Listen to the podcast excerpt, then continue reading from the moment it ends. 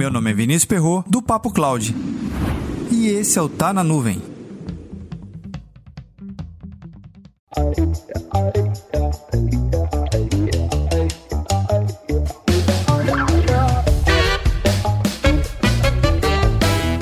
Uma pesquisa desenvolvida pela Kaspersky mostra que apenas 40% das empresas vítimas de um ataque reforçam sua cibersegurança.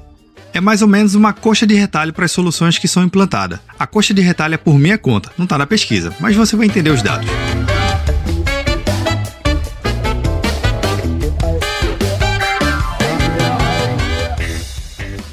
E se está na nuvem, conta com o apoio da Backup Garantido. Segurança, conformidade e integridade dos seus dados é com a Backup Garantido. Seja uma revenda. Acesse o site backupgarantido.com.br e entre em contato.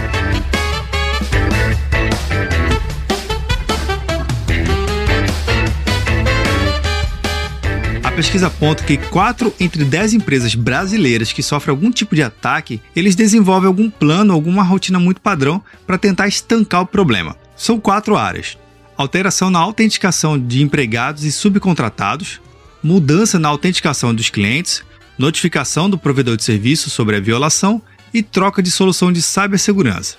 Não precisa ser nenhum expert em cibersegurança, que esse tipo de manobra ou esse tipo de correção não é tão profundo assim, claro, estanca e tem que ser resolvido. Mas percebe que é aquela história que o cara não fez o dever de casa. Isso já poderia ter sido resolvido ou até mesmo evitado e corrigido muito antes de um ataque ter acontecido.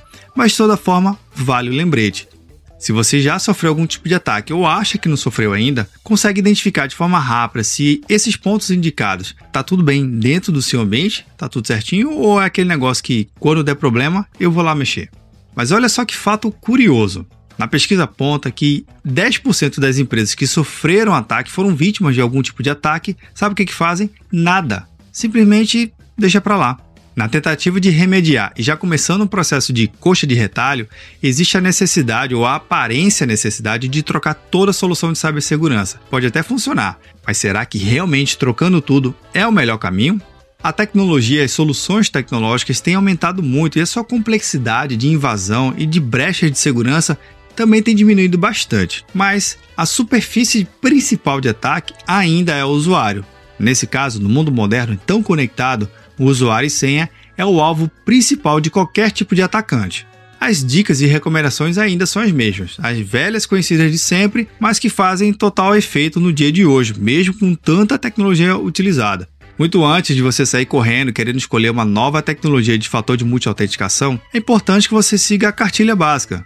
Tenha uma senha forte, tenha uma periodicidade de troca e renovação e até mesmo guardar um histórico. Isso não é nada novo mas causa um efeito impactante dentro do seu ambiente. Claro que uma senha forte não faz verão, né? Você tem que ter um conjunto de tecnologias. Afinal de contas, a gente tem uma série de aplicativos, cada um com um nível de complexidade diferente, com perfilamentos. Ah, e falando em perfil, você tem revisitado o perfil de usuário e segurança da informação dentro do seu ambiente ou trata todo mundo como um perfil genérico e coloca naquele grupo? Bem, talvez nesse momento seja necessário criar um perfil por cada tipo de usuário possa fazer mais sentido. Dá mais trabalho? Dá. Mas cada caso é um caso. Cabe você analisar.